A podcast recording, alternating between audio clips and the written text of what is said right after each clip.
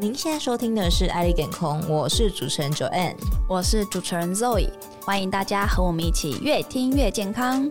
如果您喜欢今天内容，记得给我们五颗星的评价，并且留言加分享。那我们今天其实要持续我们的新冠的议题啦，因为其实最近比较夯的就是长新冠这件事情。之前有统计研究说，可能就是每三个人就会有一个人会有长新冠的后遗症。那这样的后遗症到底是什么呢？哎，Zoe，请问一下，你有怎样的后遗症啊？得完之后的一个礼拜就连续失眠，每天都失眠吗？每天都失眠，然后我就躺在床上翻了两三个小时，然后都还睡不着。两眼望着天花板，真的是会有点躺到有点快要发慌的那种感觉。天哪，这么可怕！那如果遇到这种长新冠的后遗症，到底要怎么办呢？就让我们邀请到台塑声医爱健康管理中心的乔圣林乔医师。Hello，主持人好，小医师好。那刚刚说有提到说，像他会有一些失眠呐、啊，那也有听说有的人会有什么脑雾啦，或者是什么嗅觉失灵，像这种的东西是。有怎样子的症状就可以称之为它是长新冠呢？哦，那其实呢，在长新冠来讲的话，它有一定的定义啦。它是说确诊后或者是疑似感染，它三个月内呢，就是跟它原本。正常的时候是没有的症状会出现，这个就可能是当时确诊之后病毒对身体后续的一些影响，就是所谓的长新冠。嗯，那事实上这个比率呢，在美国 NIH 它有在发表在一个期刊上，它是说他们的研究发现，从轻度到中度的。这些确诊者来讲，有将近一半的人都有长新冠的迹象了。嗯嗯嗯。那就像我们平常感冒的人啊，他大概就是顶多就是呼吸道症状结束之后好了就好了，不太会有什么后遗症。可是新冠这件事情有点不太一样哦。他我有遇过病人，他告诉我说，他本来是睡得很好的人，结果就像刚刚周怡讲的，他会变得是失眠。嗯，那我昨天也有一个病人，他告诉我说，他本来都是因为他在科技公司，然后压力很大，年轻人都需要吃助眠的药物的，结果他得完新冠之后就变得很疲倦，然后睡得非常好。呃，这一类的人我都有听过啊。那包括说还有一些人，就是说所谓的脑雾，什么是脑雾呢？就是他的注意力变得很不能集中。那平常他是，如果像有些，我有一个朋友，她本来是这个呃很精明的一个女生，然后结果呢，她没有想到她得完新冠之后呢，脑袋就像破了洞一样，什么东西都记不住啊。嗯嗯。然后跟人家约的事情，到前一天人家在跟他提醒，他说有吗？我有跟你约这件事情吗？他就觉得这件事情对他来讲真是太可怕了，怎么会有这么大的一个洞在里面？嗯。所以其实我想，新冠过后确诊的人。它陆陆续续都有很多的症状，那当然这些有可能是我们这些新冠病毒对身体产生的一些发炎现象，它不是只有在呼吸道，它有可能对我们的一些中枢神经，就脑部产生的一些影响。那比较常遇到的长新冠，大部分都是可能咳嗽还没有全好啦，或者是说他觉得爬楼梯运动的能力变下降。像我有遇过有些本来可以跑全马的人，他就说他得完新冠之后，他几乎这大半年都没有办法再比赛。因为他跑不下去了，就是他很喘，他跑不出他以前的成绩，他就很沮丧。嗯，所以我们有遇过像这样的人，就是说他的呼吸道的肺功能受到一些影响，这个是比较常遇到的啦。那刚刚我们讲到说，像有些人嗅觉、味觉会改变。对，那我有一个病人，他就告诉我说，他本来都用同样的牙膏，他现在就觉得他那个牙膏很可怕的味道。哦，对，他的味觉有改变了。哦，所以这些大概都是我遇过病患让我知道哦，他们在确诊过后还产生这些症状。有些人是才刚开始，也许就像肉已是一个礼拜，嗯，那有些人就是时间比较长，要一个月，哦，这个时间都是长短不一。那这些都算是长新冠的一些问题。了解，那有没有比较容易得到长新冠的人呢？还是其实每个人都有机会呢？其实我们没有办法从你原本的身体状况去评估说你是否会有后面的一些后续症状。那我也试着要去问说，诶，那你当初在确诊的期间的症状是否严重，跟你后续的这些长新冠是否有关联？我发现也好像也抓不到一个绝对的一个关系啊。嗯，就是意思说，如果有些人是完全没症状的，他可能后面他还是有陆陆续续有一些症状出来。那原本烧的很严重或喉咙痛的很严重的，他不见得就是说。说他后面的长新冠就会很严重，有有些人也也许后面就没有症状，所以我觉得这个是好像没有办法从事前就知道说我会不会发生长新冠的问题。哎，乔医师还想问呢，就是他长新冠，他这个概念是因为他病毒还残留在你身上吗？还是不是啊？有两个，一个就是我刚刚说到说，当初在我们比如说讲 CT 值，就是我们身体里面病毒浓度比较高的时候，嗯嗯，当然会对身体产生各式各样的发炎反应。可能是在这个发炎反应，你身体还没有完全清除掉。那另外一个就是有可能是你身体的一个修复能力不好。我常会举一个例子，就是说有些人他会讲说，他在这个新冠过后，他的喉咙就是讲话就开始咳，不讲话都不会咳。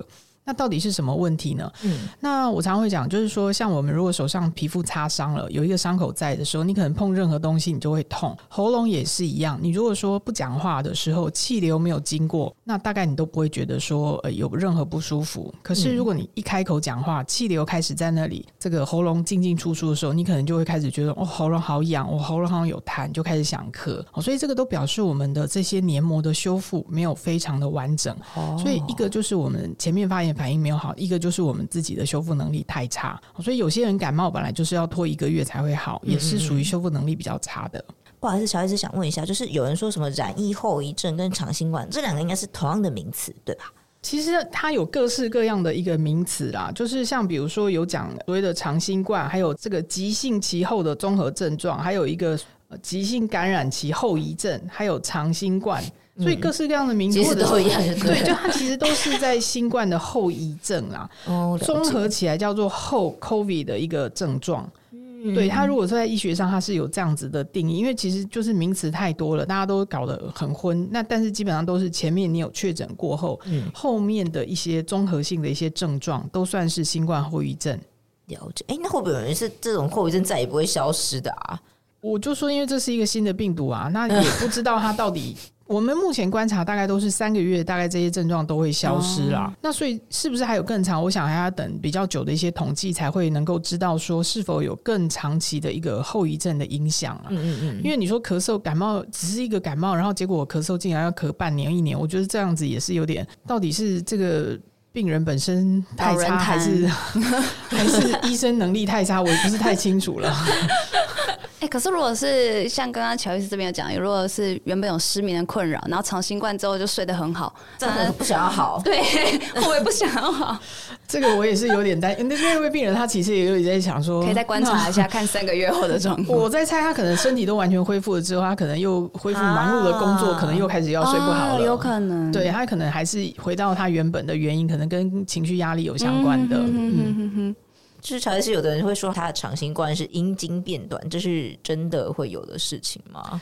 其实就像我们也遇到有一些女生，她在生理期的症状也会比较的改变，比如说她月经的量或者她的周期会改变啊。所以这部分因为比较人数比较没有那么多，但是我们确实还是有遇到说得了新冠之后，她有在不管男生或女生的原本规律的一些状态。会被影响，我觉得现在好像还是有少数的数据会出现，那只是这些数据可能没有量多到当成是一个很正式的一个这个比率啦。但是有，我觉得其实从女生的月经周期的改变，我就常常遇到说病人跟我讲，她的周期变得很奇怪，变缩短或者是延长，或者她觉得她的量改变。嗯哼，这个我都有遇过女生这样子讲，她说她得完新冠之后有这样的改变。那当然，通常这个时间都我都会请她就是说观察一下。那因为男生的这阴茎的长短，我想也会是一个可能的影响啦。嗯、对，所以我觉得这个是有可能发生的，无奇不有哎、欸。嗯，真的。哎、欸，我昨天还看到一个新闻啊，就是说有一个女生她得了长新冠，然后医生好像开了个威尔刚的药让她去治疗。威尔刚好像有个功效可以增加了肺功能的障碍。威尔刚它本来是一个心血管用药，然后它可以舒张血管，嗯、所以像高山症。我自己去爬那种大山，这种五五千公尺的大山，我其实都会准备威尔刚，因为它是治疗肺高压很好的一个用药。哦、你吃下去之后，你的肺水肿就会马上就是缓解啊，就会救一条命啊。嗯、所以有可能我在猜，它可能造成它的一些肺部血管的压力改变，然后就变成有一些肺水肿的一些状况，就必须要用威尔刚这样的方式来去做药物治疗。哎，那乔伊斯，我也想问一下，就是我们如果有得到长新冠的症状的话，我们要怎么去照顾我们自己？你就把它当成是一个感冒啦。如果你感冒没有好，其实你后续像呼吸道，有些人就会比较容易引发气喘或者其他的一些呼吸道敏感的症状会出现。所以，一样长新冠，不管你今天产生的是睡眠障碍，还是说你有一些味觉的改变，或者是你是呼吸道的症状，我想都要好好的去做一些的处置，这样子才能比较把你的这个呃身体恢复到在感染前的一些状态，因为你又把它恢复成。感染前的状态，你你才有办法去应付未来的日子，因为你还是有可能会第二次感染。如果你第二次感染，我们在研究上也发现到说，二次感染的人，他的就是会转变成比较严重的几率会是比较高。哦，那所以呢，你也不要想说啊，我得过啦，然后我就不管它，或者是我这个长新冠就放着不理它，反正自己也是会慢慢修复好。那因为你还是有很高的机会是会二次感染啊，所以我们还是建议就是说，尽早把你的这些所有因为确诊。而产生的这个长新冠后遗症，全部都要处置完毕，越短时间处置完，这样子你会身体比较健康。哦，就不能不管它啦。哎，那凯叔，我想请问一下，如果我们去诊所啊，像是如果从中医或者从西医的角度，有没有什么可以保养的方法吗？像是穴道啦，或者是一些比较全身性的检查，是有的吗？其实，因为这个很多病人他们在新冠确诊后，他们其实最担心就是会不会产生心肌的问题哦，所以他们自己都会跑去诊所或者是医院去照 X 光片、做心电图，就是确认说他肺部是没有感染的问题哦。嗯、那为什么要确定他没有肺炎呢？因为大家知道它叫做新冠肺炎，就是这个病毒以前在阿法病病毒的时候，它是容易影响下呼吸道，就是会造成我们肺部的一个肺炎，就是整个会白掉发炎。那肺炎它会产生什么样的问题呢？它就会造成肺纤维化的一个可能性，所以有很多人他确诊完，他就还是会很紧张，跑去照一张 X 光片，确认他没有肺部发炎。那第二件事情，他也会担心，就是说会不会产生一些心肌炎的问题哦？那他就会跑去做心电图。那做完这些事情呢，如果医生都跟你讲你都正常，那你也不用担心以后会有什么样的后遗症啊。嗯嗯嗯。这是检查的部分，你可以做大概就是这两项的部分。那至于其他后续。更积极性的保养，当然就是说，我们尽早让身体的一些发炎物质能够排除掉，是一个比较好的方法。那要怎么排除呢？你也可以多吃蔬菜水果或多喝水，这是一种方法，或者是提升我们自己的免疫力。那或者是用一些仪器的介入，像静脉镭射，它是一种比较。光疗的一些方式，去用外在的方式，让身体的一个发炎物质、发炎现象都能够比较快速的一些缓解啊，这是一个考虑。嗯、那或甚至用一些的中药的药材，比如说姜黄啦，或者是有含人参的这一些的东西，它其实能够有助于我们身体的修复，所以你的后遗症呢就会修复的比较快，那也比较能够预防。二次感染的一个风险，其实就是应该做一些比较积极性的治疗，不能说就是不完全不管不管就他了。嗯，我还是要讲，就是说，如果你有得过新冠的人，你自己就要自己很小心，就知道说啊，我其实可能是病毒爱我，然后所以我就容易感染。你被他爱一次，你还是有可能被他爱第二次哦，请你要务必小心，提升自己的免疫力。难怪有的人就是怎么样都不会中，对，天选之人，没错。哎，那我好奇，就是像刚刚有讲说有什么东西可以继续吃，那有没有什么东西我们是不能碰，就禁忌的食物啊？其实我想，这个倒是没有说绝对的禁忌，在中医的观点里面，大概就是反而你都是各项食物都摄取，然后都很均衡。Uh huh. 我觉得反而这样比较好，而不是专注说我就是爱吃肉，或者我就是爱吃辣。你有挑食偏食的一些习惯，我觉得就是比较不恰当的。你只要是各项的饮食都均衡，然后是吃当季的，那我想这个风险就已经下降很多了。那如果像是想要去小酌，这样可以吗？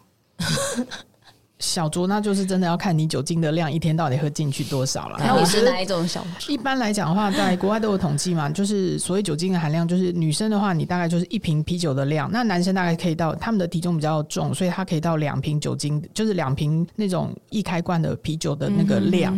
所以你也可以去换算，如果说我不喝啤酒，我要喝烈酒，那你就可以去换算我里面含的酒精量是多少。那所以原则上就是女生是一瓶啤酒的一个酒精量，那男生就是两瓶啤酒的酒精量。这个是合理，你肝脏可以处理得了的。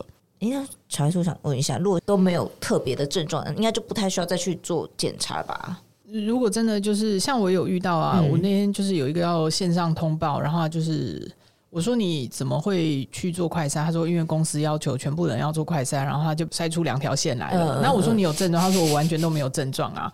那那种人其实大概也没有什么特别要注意的，因为他就没有症状，我连药都不晓得要开什么，我就没有开药啊。所以我觉得，其实如果真的是完全什么症状都没有的，那也恭喜你啊！就是大概后遗症的机会，其实应该也不是那么大啦。所以其实这种无症状的是有可能本身比较健康的嘛？就是对，有可能。这个我常常都会讲，这是每一年的流感啊，有些人就是倒的很严重啊，有些人就是什么，就是好像没事，就是两三天就结束了。嗯，每个人真的状况很不一样啊，就是同样的病毒为什么会差异这么大？真的，我觉得每个人的体质还是不同的。哎，其实小友，我刚刚突然想到一个问题，哎，所以现在很多诊所都开始有一些这种长新冠门诊，就是为了这些而设计的嘛？那他会提供你什么方法呢？就是刚刚提到那些吗？呃，因为其实我想。新冠过后，每一个人的症状真是天差地别啊！有些人就是睡眠障碍，有些人是呼吸道的症状，有些人味觉改变。那所以后面所谓的长新冠症状，他只是希望针对这一些病人来做后续的照护啦。那我觉得门诊他当然就会依照他的症状来给药。像有些人他就是比较偏好吃中药的人，我其实门诊就遇到很多，他就是说我就是要吃中药做调理，因为他觉得他也知道西药也开不出什么东西来啊。他就会来用中药的方式做一些调理。嗯、那我们一般来讲，像这个季节，我就会蛮建议，就是说，也许大家可以自己去找一些刚刚提到的，像有参类的茶饮，其实就是一个比较简单的方式。因为参类呢，它其实不管你用西洋参啊，或者是党参啊、白参这些的，它都有很好的补气的效果。那补气是做什么呢？它是加强我们身体的一个修复能力，让我们的这些发炎的一些地方都会修复好。修复好，你就比较不会有症状。所以呢，第二个就是让你也比较有体力一点，因为很多人生完病觉得体力比较差一点啊，所以我们也还是会用一些生类的药去让他的体力更好一些。那再搭配他的其他症状的一些需求，所以很多的诊所就会推出所谓的一个长新冠的一个门诊，来提供给他后续还有症状，可是又不是真正的确诊的阶段的那个治疗服务这样子。那今天非常谢谢乔医师的分享，跟我们说，诶，如果我得了新冠，后续有一些后遗症，到底该怎么办？其实我们就可以寻求比较专业的医师的协助哦。那听众朋友们，如果有任何的问题，或是有想要了解的主题，都可以给我们建议哦。那也欢迎在评论里留言给我们，告诉我们你想说的话。那我们今天就到这边啦，大家拜拜，拜拜。拜拜。